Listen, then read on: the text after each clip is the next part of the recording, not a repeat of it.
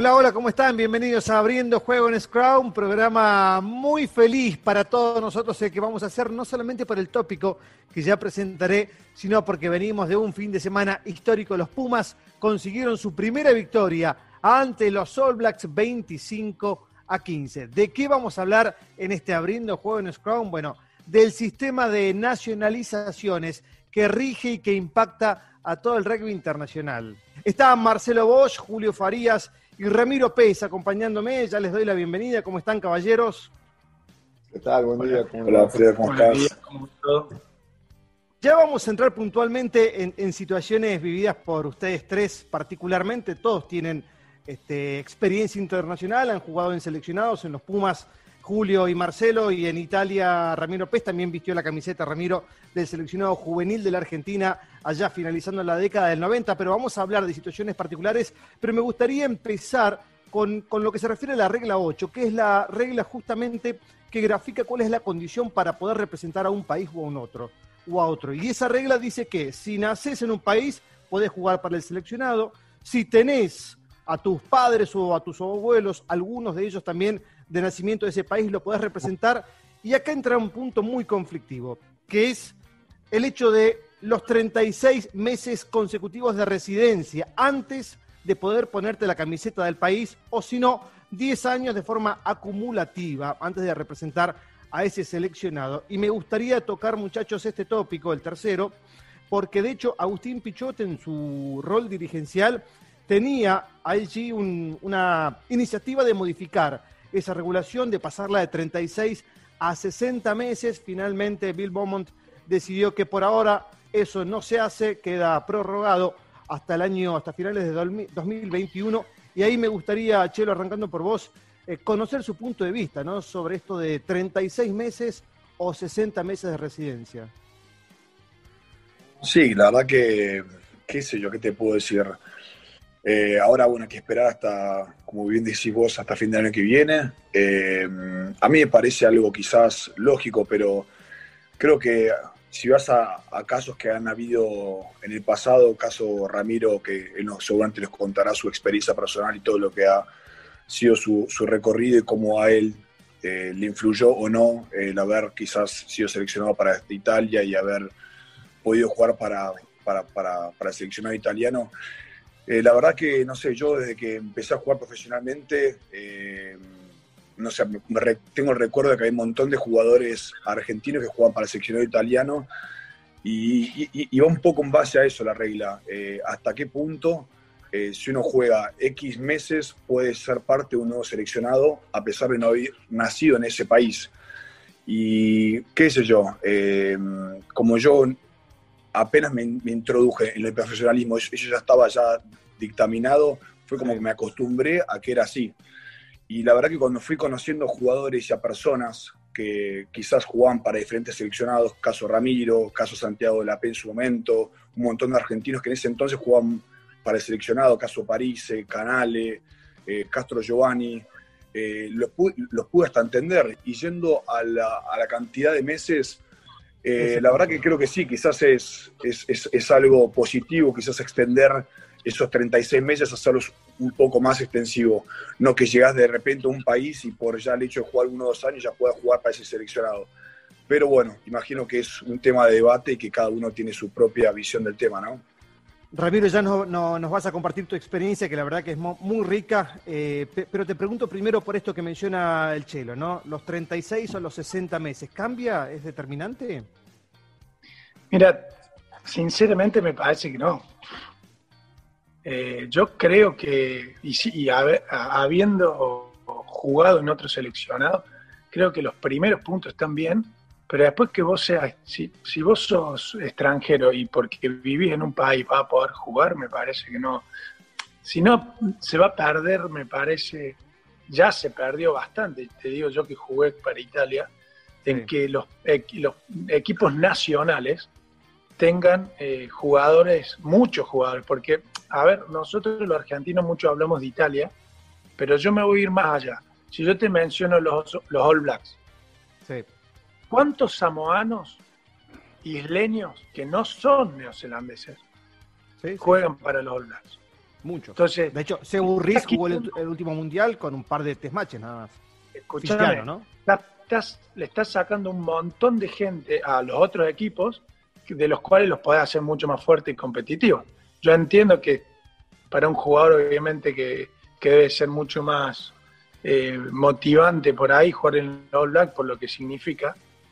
Pero, a ver, si vos tenés pasaporte o sos familiar o me parece que ven después que depende de cuánto tiempo estés en un país, personalmente, lo que pienso yo, ¿no? No, no, válido, válido. No debería, no debería, porque porque si no, si no, se va a perder lo que es la esencia de un seleccionado y vamos a pasar a ser clubes con una bandera. Tengo una pregunta. Si, caso quizás eh, Sergio París, con quien ha jugado, eh, él quizás nació en Argentina, pero él creo que está muy arraigado a lo que es Italia, no sé si sus padres eran italianos. ¿Y qué pasa en el caso de que quizás él se va a vivir a Italia a los 10 años y hace toda su formación de jugador de rugby en otro país independientemente de que haya nacido en Argentina, ahí vos decís, para vos es válido que juegue para el seleccionado italiano o él, independientemente porque nació en Argentina, debería seguir jugando en Argentina? No, no, Marce, yo lo que estoy diciendo es, si vos, si vos, por el caso, por ejemplo, del Sergio, Sergio es hasta mucho más que yo, yo, mis, mis, mis bisabuelos eran italianos. ¿Ah? Él, los padres, diré, el padre y la madre son italianos que vinieron a vivir a Argentina. El padre jugó para el seleccionado italiano. Él está a mucho más llegado. Yo creo que si después vos tenés ahí la posibilidad de, elegir y que tenés la chance de ver dónde querés jugar, ya depende de vos. ¿Entendés? Porque otra cosa es, eh, te doy un ejemplo, el, centro Tualay, eh, Manu. Manu Tuilagui. Manu es samoano. Manu es samoano y porque todos los hermanos se fueron a Inglaterra, él se terminó yendo a Inglaterra a jugar. y, por, y, a ver, él, no debería poder jugar para Inglaterra, él debería jugar para Samoa. Porque si no empezás. Los Unipolas son tonganos. De hablar, sí, sí, y tenés un montón, te dije el All Black, y vos, vos también conoces un montón. Hay un montón de tonganos, de, de samoanos, de fillanos que juegan para uno, para otro. A ver, si ellos tuviesen el abuelo inglés y que tengan el pasaporte, que no creo que sea así, porque la generalidad de los isleños van a jugar a Europa porque no ocupan plaza, porque es un tema social también que ayudan a los jugadores a tener la posibilidad de salir de la isla. Entonces, eh, pero después volver al, país sería bueno que, cada país tenga todo lo que toda la cantidad de, jugadores para elección, me parece a mí. Ya, ya vamos a volver sobre ese punto que, menciona Ramiro Pérez, que es muy interesante. Le quiero dar el pie al señor Julio Farías, from Tucumán, que no, bueno, hay, Julio, ¿pesa o no pesa los 36 o 60 meses? Quería volver a la regla, ¿no? A lo que hablábamos eh, en el comienzo de este espacio yo creo que sí, que pesa, que pesa, eh, hay, una, hay una diferencia importante entre 60 y, 36 meses, ¿no? Eh, creo que sería, la idea sería tratar de nacionalizar la menos cantidad de jugadores posible. en realidad yo creo que vos no podés eh, unificar la regla porque creo que, que no todos están en la misma situación si vos pensás que, Italia lo utilizó en su momento como para, para desarrollar el rugby en, su, en, el país, este, eh, estaba bien. Quizás hoy, después de tantos campeonatos y demás, hoy eh, es contraproducente que Italia siga este, eh, nacionalizando jugadores y, no desarrollando el rugby en su país. O lo, que le pasó a Francia. Francia este, tenía, no sé, 6, 7 jugadores donde tenés una cantera enorme de jugadores franceses, con, algo, uno de los más, este, una de las uniones que este, más, este, en, cuanto a cantidad, más importante del mundo y, no desarrollan su rugby. Entonces creo que no debería estar eh, todos en la, misma bolsa, ¿me entendés? Eh, creo que, debería ser, este, debería haber un caso en particular para, para, cada, para cada región o para cada país. Yo no coincido que cualquiera pueda nacionalizar con el objetivo de, eh, eh, mejorar o, obtener resultados, ¿me Creo que la prioridad es desarrollar el rugby en, el país. Y, equipos como Italia, como Francia, Inglaterra no deberían nacionalizar casi ningún jugador, salvo alguna excepción, pero la verdad que es un tema que a mí eh, me parece que tendría que ser un poco más puntilloso. Este programa tiene participación activa de nuestro público, de nuestra, de nuestra gente y se empieza a vivir en redes sociales. Lanzamos la pregunta en redes sociales, ¿qué pensás del sistema actual de nacionalización en el rugby?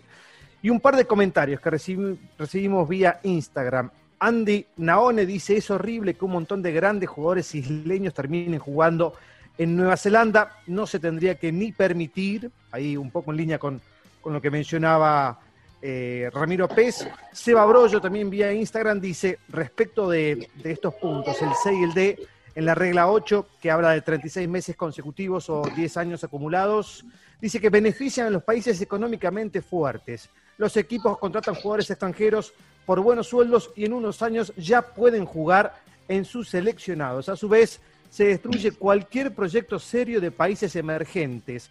Un gran daño al desarrollo equilibrado y justo del rugby mundial. A mí me gusta mucho este último comentario y yo creo que el impacto que, tiene para países como es el nuestro, como, como Argentina, en donde se han perdido enorme cantidad de jugadores, es altísimo, muchachos. ¿eh?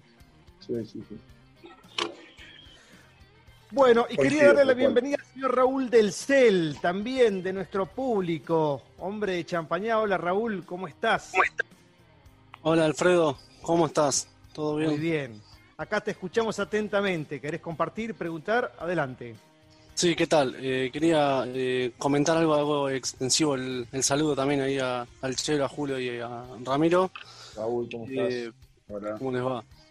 Sí, yo estaba un poco en, línea con, lo que venían comentando. Me parece que la, extensión en este caso de, los meses es algo positivo, ¿no? Quizás 36 meses me parece un poco poco para agarrar una cuestión de, vínculo con, el país, un sentido de pertenencia que quizás no, se tiene con, un país en el que llega. Entiendo cierto que quizás haya eh, tantas eh, excepciones como personas, ¿no? porque no todos los casos son iguales. Hay algunos que quedan demasiado en evidencia y otros quizás es una cuestión cultural más complicada de, cortar de raíz. Eh, pero me parece que sí, es, es, algo positivo en, en este caso. Todavía acá entre los que estamos conversando no tenemos eh, una visión final. Ya, ya, mencionó Chelo la suya, Julio. Alfredo, ¿puedo hacerle una pregunta al Chelo? Que me quedó la, inquietud.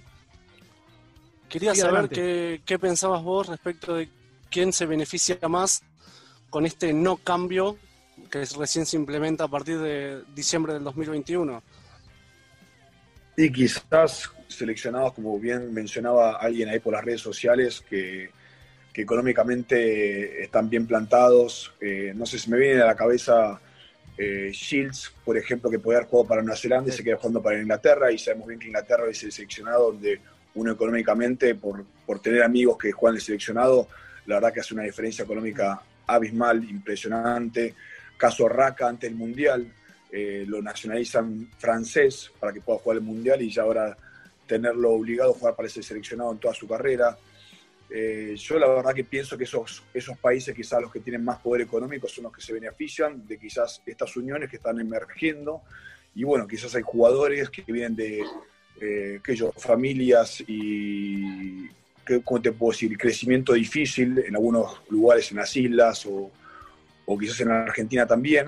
Y bueno, ven el hecho de irse a jugar afuera, a Europa, donde hay eh, equipos con un gran poder económico, nada, también como algo eh, no solo eh, rugbístico, sino también como quizás hasta una salvación de familia. Yo tengo el recuerdo de tener un amigo mío en, Saracens que enviaba eh, dinero todos los meses a su familia en las islas, porque ayudaba a sus padres, a sus primos, entonces ya es, depende de donde uno lo mire, pero bueno, yo siento que esos países son los que más se enriquecen de esta regla y creo que esta regla, si se extiende de 3 a 5 años, creo que me parece justo y como bien decía Alfredo, 5 años ya tiene otro color. 5 años en la vida de un jugador profesional eh, nada, estás, no estoy agarrando mitad de su carrera, pero quizás sí, viste, las, las carreras cada vez son más cortas, el, el rugby evoluciona, los estados físicos son diferentes, así que, qué sé yo, creo que es un tema para hablar largo y tendido, ¿no? Claro, sí, sí, sí. Ramiro, ¿qué pensás? No, yo como te decía antes, creo que el, 36 o, o 60 meses para mí no debería estar. Yo creo que que eso se debería sacar y no tener la posibilidad. Eh, y ahí acotás, creo, la posibilidad de estas potencias que, que, llamen a jugadores, como dice Marcelo, que les conviene solamente a ellos. Porque fíjate que Argentina no tiene ningún extranjero. Eh, creo que los que se benefician son las grandes potencias, como dice el Chelo, y, y no cambia 36. Sí es verdad que es, que es mucho tiempo, pero para mí no debería haber ni tiempo. No, no, no. Si no tenés algo llegado, ya sea el pasaporte, eh, en mi caso, por ejemplo, que hay muchos, eh, o, son, nacidos, no debería así, sigue teniendo la entidad, la nación como equipo, me parece. Si no, va a ser un barbarian. Si no, empiezan a hacer. Eh, podés tener toda la cantidad de jugadores distintos de distintos lugares se pierde lo que es la esencia de un seleccionado y pasa a ser un, equipo de club. Totalmente, totalmente. Raúl, te mando un abrazo grande, gracias por sumarte y por, por tus aportes y tu consulta, tu pregunta. Muchas gracias a todos. Saludos. Chao, Raúl. Este, por ahí cuando escuchaba hablar a los chicos, este, uno pensaba, bueno, a ver, realmente uno no se tiene, no se debería ir o debería, no debería perder ese, ese valor agregado que tiene representar a tu país, eh, eh, sentir, eh, hablar de la camiseta, de, los colores y demás. Pero bueno, cuando Chelo cuenta algunas historias de sus compañeros que los pibes se van a salvar su familia, por ahí cambia un poco. Entonces pensás desde arriba decir, bueno, ¿cuál es la solución? No? ¿Cuál es el, cuál es el ente encargado, eh, IRB, llamémosle como, eh, como sea, para decir cómo, cómo potenciamos estos, eh, a ver, que valga redundancia, cómo potenciamos estas grandes potencias, porque acá tenemos grandes jugadores, podemos hacer grandes ligas, eh, podés desarrollar este, el rugby en, un lugar tan importante como, como estas islas. Sudamérica también tiene una gran proyección en cuanto al desarrollo del rugby en sí. Eh, utilizar este, este, deporte, como, siempre hablamos, para, para también educar, eh, lugares donde seguramente los chicos también tuvieron algunos compañeros que vienen de las islas y te das cuenta que son, son pibes este, eh, con una escasa educación realmente, ¿no? Yo, creo que hay, hay como un discurso mezclado, porque vos podés tener, y corríjanme ustedes que jugaron afuera, buenos contratos en los clubes y no necesariamente jugar en el seleccionado. Es decir, un Fillán, un Tongan, un Samoano puede irse a Inglaterra o a Francia, que, pagan realmente muy bien, ¿sí? porque son muy buenos. Bacatagua, eh, Raka, eh, Rocco Duguni, que, juega para Inglaterra, eh, son jugadores, Sebu Riz Nueva Zelanda, que podrían estar jugando tranquilamente en el seleccionado de Fiji en su país y representando un club de Europa. O sea, resuelve lo económico por un lado, pero ahí me parece que está la ventaja que toman las uniones de aprovechar esa situación. Adelante, Ramiro. No, a ver, yo para. Eh, me parece que la regla se habla solamente de un seleccionado. No estamos discutiendo que un fillano se tenga que ir de la isla para ganar dólares, como dice En mi caso personal, yo te puedo hablar y conozco muchos de los casos que nosotros, los jugadores argentinos, vimos a Italia. No es por la plata me, interesa tu punto, Ramiro, que quería llegar a esto, a lo personal. por un montón de cosas que no es la parte económica. Uno, a los 20 años no está pensando, eh, te hablo de lo nuestro argentino, que es muy diferente a los isleños, que ellos están económicamente mucho, mucho peor que nosotros. Eh, creo que, la regla se basa en la parte de un seleccionado nacional, no en un equipo. Entonces, eh, yo creo, yo creo, como te digo, que estuve del otro lado, yo creo que cuando yo tomé la decisión fue por lo que te contaba hace un rato afuera de cámara, le hablamos con el Chelo de las situaciones particulares, por ahí políticas o no, que uno a los 20 años no la entiende. Eh, Y bueno, me pasó dos o tres cosas en, tan poco tiempo y dije, si ellos me dan la oportunidad y mi país no me da la oportunidad, y yo voy, como decía Marcelo, yo voy a tener la posibilidad de jugar seis naciones y ojalá juegue alguno, algún mundial, este, por ahí se toma la decisión. Yo creo que, ah. que después el tema económico es otro ahí ayúdanos un poquito, porque nos compartiste antes de, empezar a grabar. Vos jugabas con Julito Farías en el seleccionado juvenil de Argentina, los dos fueron parte del M21 en el 98 y después cada uno fue por una carrera distinta. Si bien se profesionalizaron ambos, Julio te fuiste a jugar a, Europa, primero, si no recuerdo mal, estuviste por Italia y después por Francia y llegás a los Pumas casi 10 años después, mientras que vos, Ramiro, tomás una decisión distinta. O sea, qué te disparó? ¿Qué te llevó a, a dejar Argentina y ponerte la camiseta de Italia? Mira, eh, le contaba recién y Julio, Julio está acá y lo vivió conmigo y, él puede desmentir si yo te, digo algo que no es cierto. Eh, a mí me marca el primer año que yo soy menor de 21, que voy con Julio, eh, éramos los más chicos, éramos un grupo de 8 o 9 que éramos de la cama anterior, y me toca jugar relativamente poco.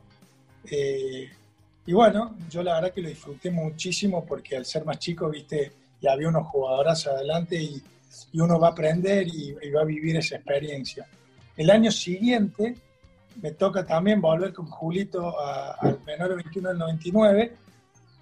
Tuvimos tres o cuatro trials, eh, de los cuales de 70 o 80 jugadores pasamos a 30 para ir una gira a Sudáfrica y en ese gira el único apertura en ese momento era yo. y de repente, en la mitad del gira, te puede contar Julio, convocan a Serra y yo cuatro días antes del último partido paso a ser de titular de, del, del equipo A, paso a ser suplente del segundo equipo.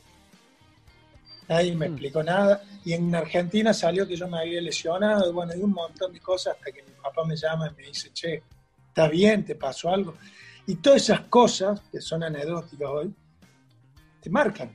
Porque vas a decir, che, loco, ¿qué, hice yo? ¿Qué me, ¿Por qué esto está? No, no, no. Si yo estoy jugando, estoy dando todo para mi país, estoy, quiero más que nunca para mí el debutar contra los All Blacks en, Argentina el 17 de julio era, era como te digo, mira cómo me acuerdo, cómo me marcó. Ramiro, ¿y, ¿y, eso te dispara a dejar Argentina e irte a representar Italia? En realidad, me, yo, yo me voy porque mi idea de los 15 años era siempre tratar de jugar profesional. Yo venía hablando con Domínguez, que era en ese momento mi representante, para irme a jugar a Francia. La idea de él era llevarme a Francia a jugar. Bueno, por X causa, él en mayo del 2000 me llama y me dice, che, mira, salió una oportunidad en Roma, te tenés que sumar. Eh, y esto fue un martes, y el domingo tenés que jugar. Y yo le digo, es martes. Todo se hizo rápido y me fui, pero yo me voy sin pensar en Italia, yo me voy a jugar el rugby profesional, a vivir una experiencia y vivir en Roma, ¿viste? Hasta ese momento Italia estaba muy lejos y en ningún momento nadie me convocó ni siquiera para un sudamericano. Y de repente yo me voy a Italia, salgo campeón con Italia, con Roma, y a los 20 días de estar en Italia, 40 días de estar en Italia, me convocan, me invitan en realidad, ni siquiera fue una convocación, me habla Brad Johnston y me dice que entiende la situación de que yo tengo 20 años y que quiero jugar para mi equipo de Argentina, sí, hipotéticamente era convocado, pero que él me invita a una gira Fiji. Y la decisión había que tomarla en pocas horas, no había mucho... Eh, lo hablo mi viejo, hablo mi hermano y hablo a un jugador que jugaba conmigo en la Roma, era un chico que había jugado mucho para los Pumas. 13 eh, años jugó para los Pumas. No sé si así el nombre porque no sé si queda bien o no, que, pero él me aconseja a mí y, en ese momento para mí él era una estrella, un tipo que era un referente a nivel deportivo y me dice, Ramiro, eh, aprovecha la situación. Yo hace 13 años que juego, jugué para los Pumas toda la vida y hoy por hoy no se acuerda nadie de mí. Eh, gracias Ramiro por compartir la, experiencia. Julio, tu caso fue distinto. Vos te fuiste, tuviste alguna chance con España o alguna conversación al menos y, los Pumas te llegan muchos años después. Sí, cuando me estaba, cuando estaba volviendo de, Francia, me ofrecieron, yo tengo pasaporte español, entonces nada, me ofrecieron ahí como tratar de sumarme o hicieron algún intento que por ahí, en ese momento, hace 10 años, España hoy está un poco, poco más desarrollado el rugby ahí, era mucho menos de, lo que era hoy, que sigue siendo eh, nivel bastante bajo, ¿no? Entonces lo desestimé inmediatamente y me volví, me volví a Argentina. Y bueno, después, la verdad que se alinearon los planetas y fue, fue algo, nada, muy atípico mi caso. Eh, nada, terminé jugando en los Pumas y con 32 años, 8 operaciones en las rodillas, era algo inexplicable. Pero nada, yo creo que a ver, era hablando un poco de lo que le pasó a Ramiro, creo que antes era, era otra, había otra ideología, eh, los grupos eran muy cerrados, el seguimiento de los jugadores no, no existía, no había pladares, este, el desarrollo del de, rugby cambió mucho, para bien, por suerte. La verdad que hoy todos los chicos tienen, este, tienen oportunidad de ser vistos, eh, no se escapa cualquier jugador así así nomás, eh, como, antes, como antes sucedía, como le pasó a Ramiro, como pasó a mí. Eh, acá, seguramente Ramiro, eh, el Chelo y, yo tenemos un montón de, casos individuales de decir, che, este era un crack y la verdad que no, no llegó nunca, nunca tuvo una oportunidad. Y acá en Tucumán había, no sé, yo puedo nombrarte 10. la verdad que era, era, este, era otra, era otro, otra época, eh, por suerte se, creció y hoy, hoy se, maneja distinto.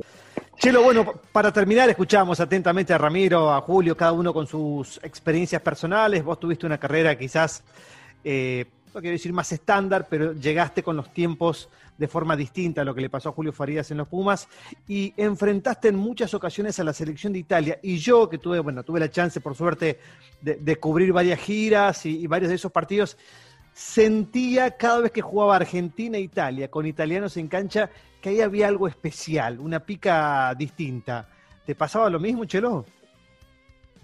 Sí, vos sabés que sí, en cierta forma siento que había cierta pica o algo había en el aire. Y Imagínate, yo la primera vez que juego contra Italia fue justo, creo que fue la gira previa al Mundial 2007, que bueno, yo me voy a Biarritz en el 2006 y creo que por tener ese buen primer año me da la posibilidad de ser convocado. Y mi debut eh, fue contra, contra Italia. Y en ese entonces en sección italiana había un montón de jugadores argentinos, el cual a muchos los pude conocer después, posteriormente, con Santi Irapé compartí equipo en, en Biarritz. Y sí, siempre había una pica, había algo especial porque no sé, yo pude entender un montón de, bueno, cuando lo fui conociendo, el mismo Santi me contó su historia, ahora escuché la historia de Ramiro, eh, escuché la historia de Gonzalo García, es como que uno se pone en lugar de ellos y, qué sé yo, la vida te va llevando por momentos y decisiones que quizás las tenés que tomar en momentos donde no tienes tanta experiencia, donde tenés otros ideales en la cabeza y qué sé yo, cada uno toma su camino e intenta hacer lo mejor con lo que uno puede pero sí es verdad, volviendo a tu pregunta, de que algo había, había cierta piga que yo creo que, que venía desde años previos a, cuando yo empecé a jugar, ¿no? ¿Cuál era el argentino que, más personal se tomaba ese partido frente a los Pumas en Italia?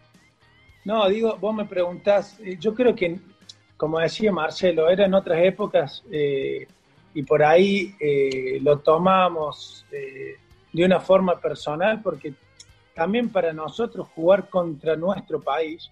Fíjate que todos los que nombraste, salvo Sergio, somos todos argentinos, nació acá y tengo mi abuelo que era mi bisabuelo que fue italiano, o sea que eh, no, es, no era tan allegado al país y, bueno, tomé la decisión como te conté, pero eh, yo te digo hasta el día de hoy, yo era hincha de los Pumas, salvo el día que jugaba contra nosotros, después eh, yo quería que a usted le vaya bien y porque para mí, yo soy hincha de los Pumas, yo soy argentino, ¿entendés? Este, como yo le decía, mucho, mucho me cuestionaban, ¿y pero por qué cantas el himno? ¿Por qué? Digo, por un respeto al, país que me dio la oportunidad. Eh, y cuando te pones la camiseta, y creo que le pasó a los chicos que fueron profesionales, eh, una vez que entras a la cancha vos querés ganar, sea que tenga camiseta que tenga, ¿no? Eh, ya te olvidás. Yo creo que hasta el momento del himno y después de ahí es un partido y es como cuando te vas a juntar con un, con un grupo de amigos a hacer un pico de fútbol y te mezclas y te pones una camiseta de un lado y tu equipo es el que tenés al lado. Los del frente son rivales. Eh, sos el que más personal se lo tomaba entonces, ¿entiendo bien? ¿Cómo?